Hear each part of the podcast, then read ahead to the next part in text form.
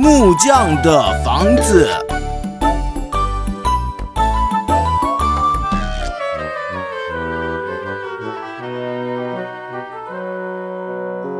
从前有个老木匠，哦，他的年纪是越来越大，越来越老，他就想退休了。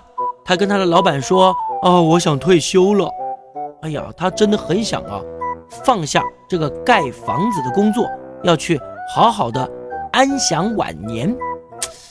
这个老板一想到要失去这名啊很厉害的工匠，呃，觉得非常可惜，他就对老木匠提出了一个请求：“老王啊，你要退休，我也不能强留你。可是，在你退休前，可不可以帮我再盖最后一座房子呢？”啊，还要再盖一座房子啊？呃，好吧，我答应你就是了。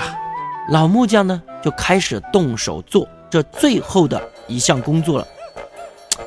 可是啊，在盖房子的过程当中呢，这老木匠啊，很明显的人在心不在，他做的全部都是最糟的手工，用的呢最烂的物料，因为他心里想，哎，那么讲究做什么呢？赶快盖一盖，我好早点退休啊！唉，以老木匠他的功夫和手艺，他退休前最后的一栋房子盖成这个样子，哎呀，真是令人摇头啊！